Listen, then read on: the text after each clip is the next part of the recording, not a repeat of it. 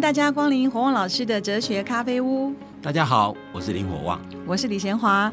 让我们从哲学出发，聊聊人生，探索幸福。今天我们要来继续谈谈罗尔斯的正义论的第五讲，讲到优先性的原则。前面呢，火旺老师跟我们提到，正义两原则是由平等自由权原则、还有机会均等原则和差异的原则三个部分构成的。那平等自由权原则是第一优先，然后是机会均等原则，差异原则的优先性是最后。那今天我们要来问问看，为什么要列出这种优先顺序呢？好。我们先讲正义原则。其实罗尔斯在他的正义两原则，他有一个分工。他的他的构想是把正义原则做个四阶段的的这个运用。四个阶段，四个阶段。第一个阶段就是立约在立约者在无知之幕之后选择正义原则，所以第二个阶段就是我选出正义原则。所以在这个选选出正义原则前，他的无知之幕是很厚的。嗯，那以后三阶段无知之幕就会逐渐撤除。嗯，也就是说立约者对于自我知识的限制会逐渐减少，比如第二阶段会进入宪政会议阶段。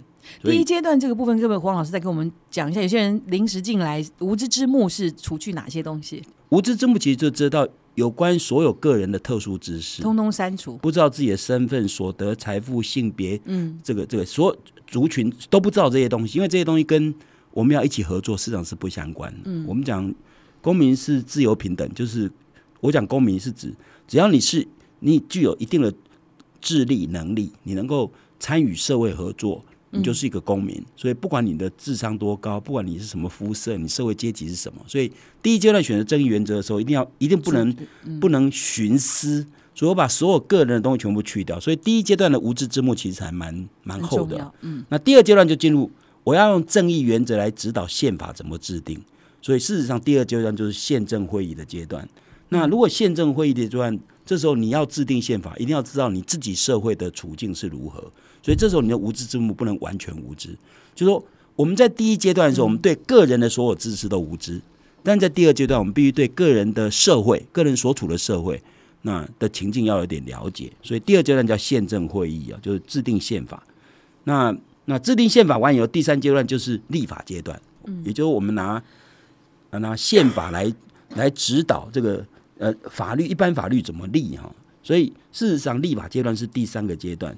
所以显然要立法阶段需要更多的知识，对不对？你如果要立法，你不可能不可能很无知嘛，知道自己社会的发展状态而已。你必须知道这个社会目前的不只是处境，还包括一些比较细的东西，可能要知道。所以宪政会议的阶段要拿回一点无知之幕里面的知识，然后到了第三阶段要更多。对，然后最后一个阶段就是就完全透明。就是说，就是一般行政人员如何运用你的法律宪法的规定，以及一般人民遵守规则这些东西，你一直处境完全透明。所以在第四阶段的时候，无知之幕已经没有了。就是就是我们日常生活里面，大家都知道哦，我们有什么法律规定，什么东西可以做，什么东西不可以做。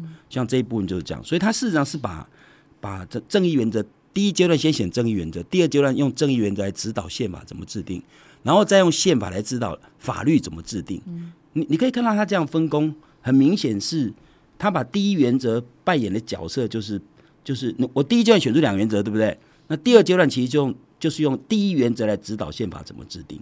所以第一第一阶段就是要确保用第一原则，就是要确保公民的平等自由。我们讲我们讲正义两原则的第一原则是平等自由权嘛，所以宪法就是要保障人的基本自由的部分。所以他用宪法，所以他在制定宪法的时候是是根据第一原则。那所以第二原则事实上是在第三阶段，就是立法阶段，因为经济跟社会制度的设计是属于立法阶段，所以正义的第一原则运用到宪法，这表示公民的基本自由，比如像良心自由啊、政治自由啊、思想及结社自由，都是由宪法加以保保障。所以，所以这些东西都都必须，譬如说像公民的投票权啊、就任公职的权利啊等等，这些都必须用法律的方式来把它制度化。所以这些权利涉及到。宪法的基本要件，所以我们我们为什么讲说，如果第一原则优先于第二原则，也表达宪法优先于法律。嗯，所以严格讲，如果在一个自由民主国家或在自由主义式的民主国家，你的法律的制定一定是在宪法的范围之内，你不能抵触宪法。嗯，所以一般来讲，是代表什么？代表宪法的位阶高于一般的法律，所以也表示自由的第一原则。高于第二原则。我们讲第二原则是在制定社会跟经济制度的一些法规制度嘛，哈。那第一原则是涉及到宪法。如果拿我们国家的宪法为例哦，根据中华民国宪法这个征修条文第十二条规定哦，我们的宪法如果要修改，我们讲刚刚讲宪法其实是保障是公民的基本的要素，就公民最基本的东西，基本自由啊，什么权利等等这些东西在宪法里面保障。所以你要修宪，必须经过立法委员四分之一的提议，四分之三的出席，以及出席委员四分之三的决议，才能提出修正案。然后公告半年以后，再经过中华民国自由地区选举人投票复决。所以换句话简单讲，就在于说，如果我们要修宪，以中华民国现在来状况来讲，我们如果要修宪，就叫四分之三的立法委员才能达成修宪的目标。宪法的规定虽然也是经过民主表决，但它的宪法的规定是。那是特殊多数，它不是一般多数。一般多数就二分之一就过了嘛。那特殊多数要四分之三，四分之三代表什么？代表宪法不容易被修改。有四分之一反对，你就没办法修改，你知道吗？这代表什么？代表宪法里规定的东西是非常非常根本的，不能轻易更动。如果今天全民已经有了共识，譬如说，我我记得我们去年有呃呃在啊前年有公投这个这个所谓这个这个公民十八岁。公民权这样的概念，最后没有过嘛？你知道吗？因为你要知道，那个那个，你要让宪法修正，它变得很严谨的时候，就代表说你要普遍的共识才能修宪。那表示宪法里面的东西其实是很根本，不能轻易更动。所以任何民主国家其实都是都是用这样做的。你你的公投如果提出叫林火旺老师闭嘴，这个公投绝对不合格，因为公投法连前提都不规定，连前提都不行，就是说你不能抵触宪法的修修宪。你的公投不能抵触宪法内容了，很简单就是这样。所以表示这表示说，第一原则优先于第二原则，事实上也代表人的基本自由远高于一般的民主。因为一般民主像像立法，像立法阶段里面的经济社会，大部分都是用一般多数决就可以决定的。但是你要否决人的基本自由，对不起，绝对不是一般多数决可以达成的。那一般多数决是民主，那那你可以想象得到，那自由它的位阶显然高于民主哦。那从有宪法以来到现在，有没有修宪成功的？哦，有，当然有修宪成功。哪一类？我们修过好几次。我们我们宪法有许多增修条文，包括以前戒严时期，后来变变大陆地区跟自由地区等等的区别。我们我们有修宪啊，李登辉修过好多次宪，但是但修宪通过就是那时候全部的人都同意。哦，一定是超过四分之三同意。对，那譬如说譬如说，呃，以前原来原来原来这个行政院长要经过立法院的复决。可是，可是后来取消了，所以行政院长现在只要总统提名就可以了。所以有人认为说，哦，那总统有权无责？为什么？因为他提了行政院长，却不需要经过立法委员的同意。立法委员的同意权代表什么？代表全民的同意权，因为立法委员代表的是人民。嗯，所以，所以有人认为说，这个宪法里面有漏洞，讲简讲的就是这个意思哦。我们的选制是有点问题，但我我们我们现在不是讲这个，我只是告诉各位说，你要修宪很难。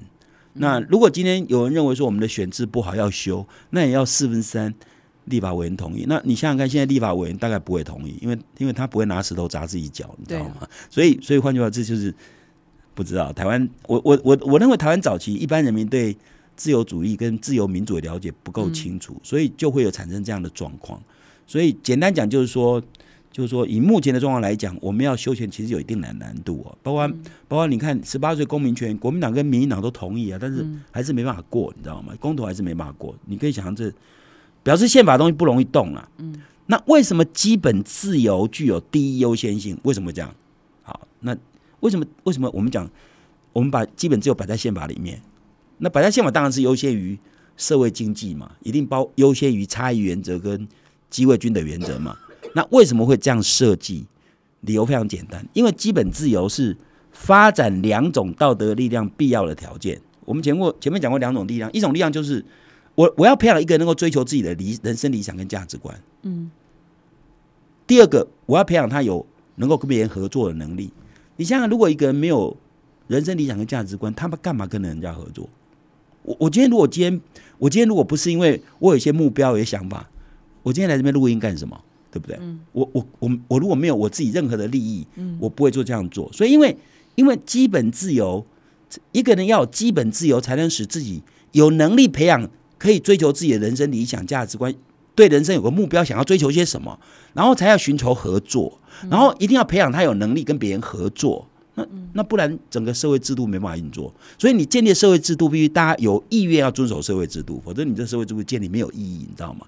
那如果基本自由是使一个人培养一个人有能力找到自己的人生方向跟目标，找到自己的价值观，然后愿意跟别人合作，那你要培养他有能力合作的能力，那这些能力都是很基本的。所以如果没有形成合作，我们以下什么社会制度、经济制度就没有意义了，对不对？因为我们是在愿意合作的状况下才形成，所以这为什么第一原则会具有优先性的很重要原因哦。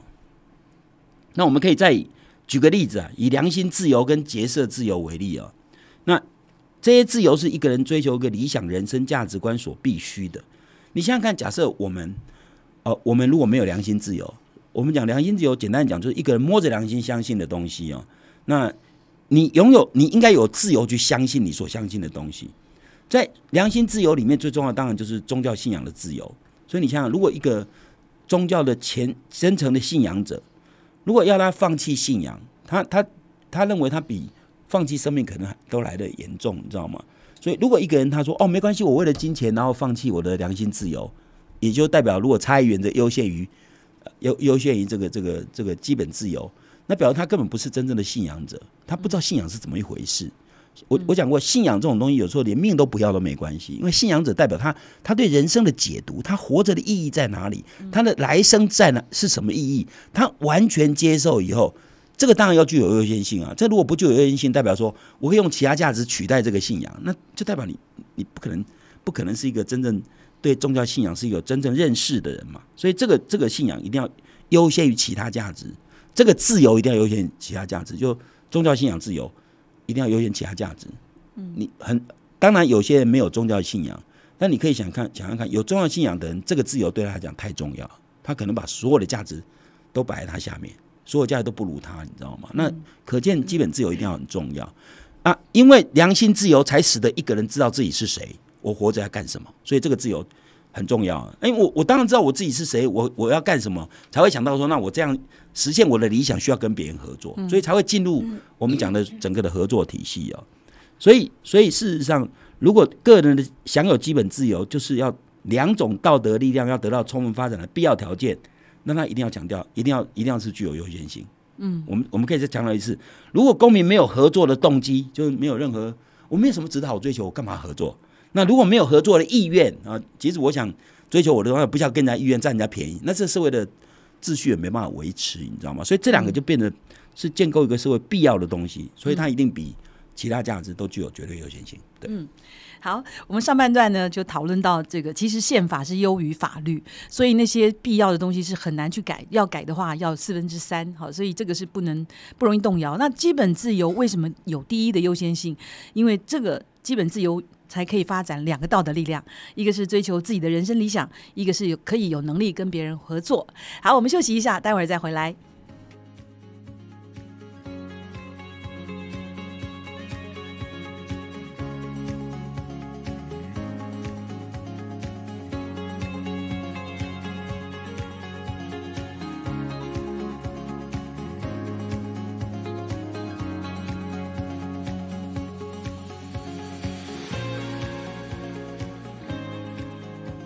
欢迎再次回到火王老师的哲学咖啡屋。我们今天是继续进行罗尔斯正义论的第五讲，讲到优先啊，讲到优先性的原则。好，刚才上半段呢，我们已经来谈到，其实宪法是优于法律的。接下来我们再请黄老师补充一下，基本自由为什么具有第一优先性？好，我们刚刚讲基本自由具有优先性，是因为。一定要一定要有能力培养自己一个要追求什么样的理想人生价值，嗯，才产生愿意跟别人合作，然后要培养他有能力跟别人合作，这个社会才可能建立起来，你知道吗？那这从这一点可以说明说，为什么我们没有开快车的自由，我们没有酒后驾车的自由，嗯，我们没有随便骂人的自由，因为这些自由都不是发展两种道德力量，或者追求人生理想，或者与跟别人合作所需要的自由，这些自由不太重要。所以它不是基本自由，所以不太重要的自由可以被别的价值取代。比如说，为什么没有开快车的自由？因为你你超速，你速度太快可能会造成安全，所以安全这个价值在在这个点上比自由开快车的自由来的重要。为什么不能允许酒后驾车？因为酒后驾车可能会撞伤及别人。虽然有些人说我我很会喝酒啊，那喝酒我也不会出事啊。啊，对不起，我们不能冒别人生命财产的危险，所以是代表别人的身体的安全高过于你酒后驾车这样的自由。所以，因为这些自由并不是基本自由，所以他们不是构成一个人追求自己人生理想所需要的自由。所以，一个人要追求自己人生理想，不需要开快车，不一定要酒后驾车，不一定要随便骂人呐。再来说，譬如说，呃，商业广告或竞选广告，这他也要受了很多限制，并不是代表说商业广告。呃，竞选广告不属于言论自由的一部分，但它不是属于基本的自由的一部分。就说，尤其是竞选广告，竞选广告你可以说我是传达我的政治理念的一部分，所以应该也是政治自由的一部分哦。但但但，我如果他只是为了传达政治理念的一部分，这是政治自由一部分，这没有问题。但他如果用竞选广告做不实或者恶意的攻击对手，这显然不是，这显然不是言论自由的保障的一部分嘛。所以换句话说，它不是。核心的言论自由的核心部分，所以它并不是，并不具有那个绝对优先性，它一定要受到其他价值考量。比如我们考虑公平嘛，然后假如今天我为什么我们竞竞选广告会会限制啊？譬如说播出多少时间等等之类，因为因为会影响公平性啊。不然我很有钱，我把所有电视电视时段全部占满，你知道吗？那那其他人都没办法上得了电视，那当然不行嘛。所以换句话说，公平性这时候比自由来的重要，因为那个不是。核心，那个不是核心，或者不是基本自由的部分。所以换句话说，所以所谓基本自由的部分，就要确保我们每一个人都都有都有一定的公平自由权，然后我可以发展自我，呃，愿意跟别人合作，这才是这才是所需要的自由，其他都不是基本自由。嗯，那当然接下来我们要谈的就是，那为什么如果基本自由第一优先，那为什么机会均等原则会优先于差异原则？也就是说，第二原则两块，为什么机会均等会优先于差异原则？我我可以从几个理由来说哈，第一个就是可以限制所得跟财富不平等的程度，也就如果差异原则，差异原则是我们前面讲过，所谓差异原则就是一个经济政策的发呃这设计，只要造成最差阶级有利，那即使这样会造成有钱人跟穷人有一定的差距，是可以接受。也就说，差异原则允许怎么样？允许允许有钱人可能很有钱，穷人很很穷人比较穷。只要那个有钱人的有钱可以帮助到穷人就可以，但你可以想象得到，如果有钱赚非常非常多钱，然后穷人只是多一点点而已，这样的社会的差距会越来越大，显然不是一个很好的东西。所以一定要让，一定要让差限制，一下，一定要机会均等原则要优先。它所谓机会原则均等原则，就是说我们希望任何人只要有能力，他就有机会竞争。那你可以想想看，如果是做法就是透过教育嘛，哈，透过教育让穷人。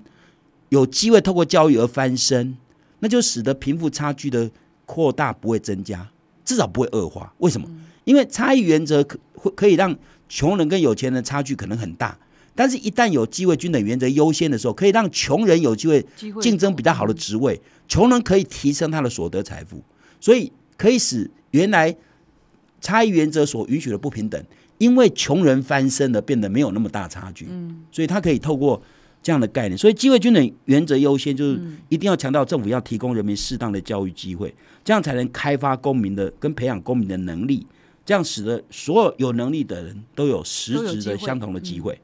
所以事实上，天生之质并不是不是有钱人生下孩子比较聪明，不一定嘛，哈，穷人有可能聪明孩子啊。所以如果机会均等原则优先的时候，代表说我一定都先给他们教育机会，然后他有可能因为呃教育成成功以后，他他他变成是。变成上流社会，或或者提提升他的他的阶级哈。譬如说，最有名就我们前总统陈水扁嘛，他是三级贫户嘛，嗯，可后他变成现在是我们上流人士啊。你看当了总统，而且当律师，对不对？他他的财富显然显然是很多哈。那我我的意思说，那那表示说，如果机会均等原则使得社会流动性会增加，不会因为原来就穷，永远没办法翻身，你知道吗？嗯。那如果说那。我只要能够提升有钱人的财富，同时能够拉一点点穷人，这样就可以的。那这样的这样的财富差距差距可能越来越大。但是机会均等原则要摆在前面，那表示什么？表示我要我要不管你是怎样，我要让每一个人都有受教育机会。那因为这个受教育机会，使得所有人怎么样？不管他的出身如何，他可以透自己的努力，真的可以竞争到较高的职位哦。所以，所以机会均等原则优先哦，他绝对不会不会使得不平等程度。超过一定的程度，因为如果超过一定程度，变成说经济程度、经济差距有越来越大，它对于政治的影响力会越来越越差，越有差距，所以变有钱人会越有钱，你知道吗？所以我们常讲说，有钱就滚 权，有滚有权就得到权，然后再用权再去滚钱，这样结果会很糟糕，你知道吗？但是如果有差异原则，如果有机会均等原则优先，就可以使得这样状况得到一定程度的缓解。那因为我如果有能力，我就有机会竞争，那就那就很棒哦。所以它会使得社会所得财富的差距没有很严重，或者绝对比差异原则来的更不严重，你知道吗？这是第一点。第二个，为什么机会均等原则要要要优先？就是它可以确保自尊的社会基础。自尊，自尊，如果是认为说，社会价社会所有价值物里面，自尊应该是蛮重要的。所谓自尊，就是觉得自己值得人家尊敬，啊有尊严感。所以他包括一个人觉得自己是有价值的人，他觉得他自己的生命计划是可以实现的人。所以自尊某种程度蕴含对自己能力的信心，就在我在我的能力之内，我就可以达成，我可以得到自我实现，你知道吗？嗯自尊一定代表对自己有有信心嘛，对不对？有期待，对，所以如果一个人觉得自己的计划没有价值，那他就不会快乐的去追求。如果也认为自己自己会失败，也不会继续努力。所以如果没有自尊，如果一个人没有尊自尊心，当然他觉得什么事都不值得做，我完全没有自尊心，我我做什么呢？你知道吗？所以自尊会让人家觉得说，我自尊心觉得自己有对自己有信心，而觉得觉得自己所做的东西是有价值的。那当然这不是自我感觉良好啊！你表示表示，当我们讲一个人有自尊的时候，一定他所追求的价值，不只是只有他自己觉得好，一定也别人得到肯定，才可能真的得到自尊哦、可是这不是在宪法，就是说你是第一优先，就是呃，每一个人都是尊严的存在者，就是他本来就有保障你的尊严。哦，不是，但是问题问题说这一点跟他不一样的原因是我们现在讲的是第二原则的部分。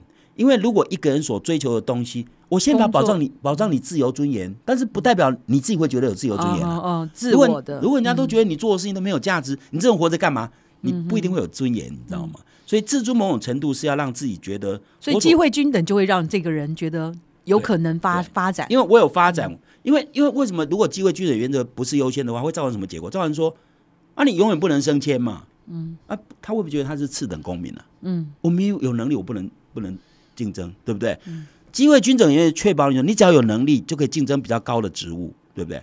那那如果今天跟你讲说，哦，你不要，我只要给你财富不断增加就好，那你永远就当，比如说永远当当工友，你知道，或者永远当低阶职员，那你会觉得你是次等公民啊，你你的自尊会受到很大的打击，你知道吗？所以原著理想立约者一定不会，一定不会做选择这样的原则，使得人的自尊会受到受到这样的挫折跟打击。那一个人如果缺乏自尊，其实他会丧失斗志，他的欲望会变得会觉得自己没什么欲望，会觉得空虚。简单说，如果人觉得自己活得没什么价值，那他一生一定是消极懒散，甚至于沉沦，你知道吗？他不可能活得很快乐。所以，所以更不用说他活得有没有意义，他大概觉得自己活得没什么意义。所以，所以，所以自尊哦，某种程度上，自尊不是，也不是自我陶醉。所以，自尊某种程度依赖别人的尊敬。所以这一点就代表他跟自由不一样，因为自由代表不管你有没有受人家尊敬，你都有自由嘛。但是自尊一定代表说，我所作所为，别人是可以尊敬的。这里讲的意思代表说，有些东西一定是一定是大家都会肯定的。比如陈树菊女士把她钱去帮助别人，没有人不肯定，你知道吗？所以这样的价值就是就是我常讲叫客观价值。如果今天如果你今天你你今天如果喜欢吃甜食，你自己觉得没有吃到甜食，心里很不舒服，那这个是你家的事，因为这是主观的价值。所以，但所谓自尊力建立在某些你追求的东西是有客观价值的，对不对？所以帮助别人，对不对？帮助别人，拯救一条生命，这任何人都会觉得你这样做是有价值的。所以一个人所作所为会得到别人的尊敬跟肯定，一定是他所作所为是是对社会对别人是有贡献的。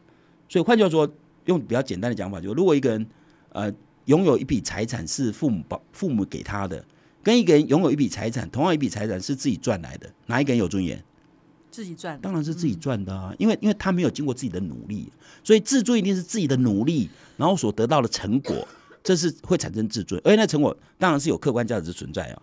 所以从这点来看呢、机会均等原则会优先于差异原则，代表意义代表什么？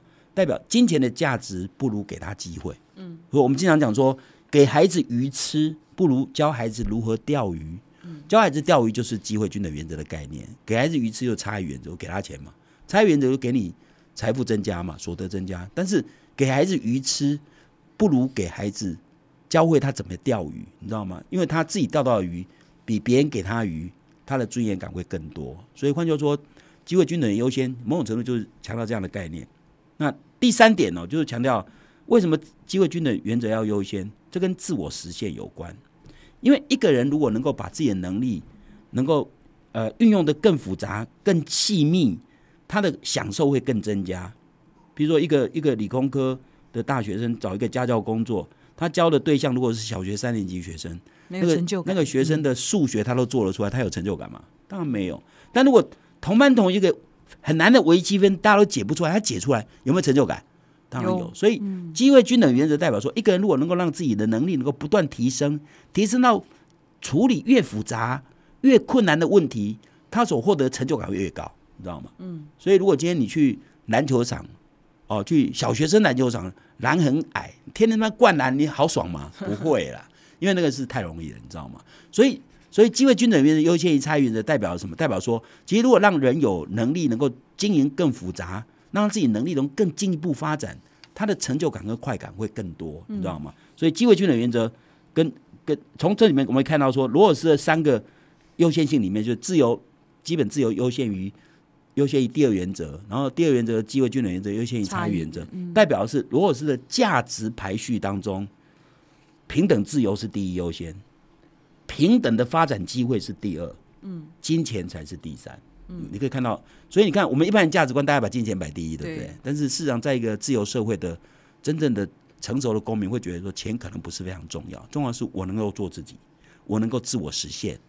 我只要我能够做到，我能够有机会可以发展，我有很大的成就感，这才是所以机会均等原则为什么会优先于差异原则的原因就在这边。所以你可以看到，从罗尔斯自由主义学者的观念里面，金钱其实不是那么有高的价值，你知道吗？所以我们现在社会都会认为金钱万能。那学者会跟你讲说，人世间很多东西是钱买不到的。对，是不是我穷的剩下一只剩下钱？对啊，所以我常常讲说。人幸福有三件事绝对相关：亲情、友情、爱情都不能用钱买。嗯，但可是为什么？可是为什么一般人还是会把钱放优先？这些道理非常清楚啊。但一般人其实都是因为人的生物性本能载制了他的人的理性的本能。那人的理性其实是比较高阶的东西，但是人其实很容易低阶的满足。嗯，人人有一部分就是动物嘛，这这为什么动物跟人其实没有差别很大？孟子讲说。人与禽兽之间差别极细，就差别一点点而已了。好，今天这样提醒我们，其实其实非常重要，也刚好呃，各位听众朋友可以好好的来思考一下。其实平等自由权里面只需要希望人可以发展两种两种道德的能力，哈，他可以寻求自己的理想，然后有能力跟别人合作。然后第二个原则才是机会均等，它可以限制贫富差距的程度，然后确保自尊自我实现。最后最后才是差异原则，就是金钱。那希望我们都可以用理性来看人生，然后如果你有决策权，更要思想的透彻。好，我们今天先讨论到这边，我们下一集再见。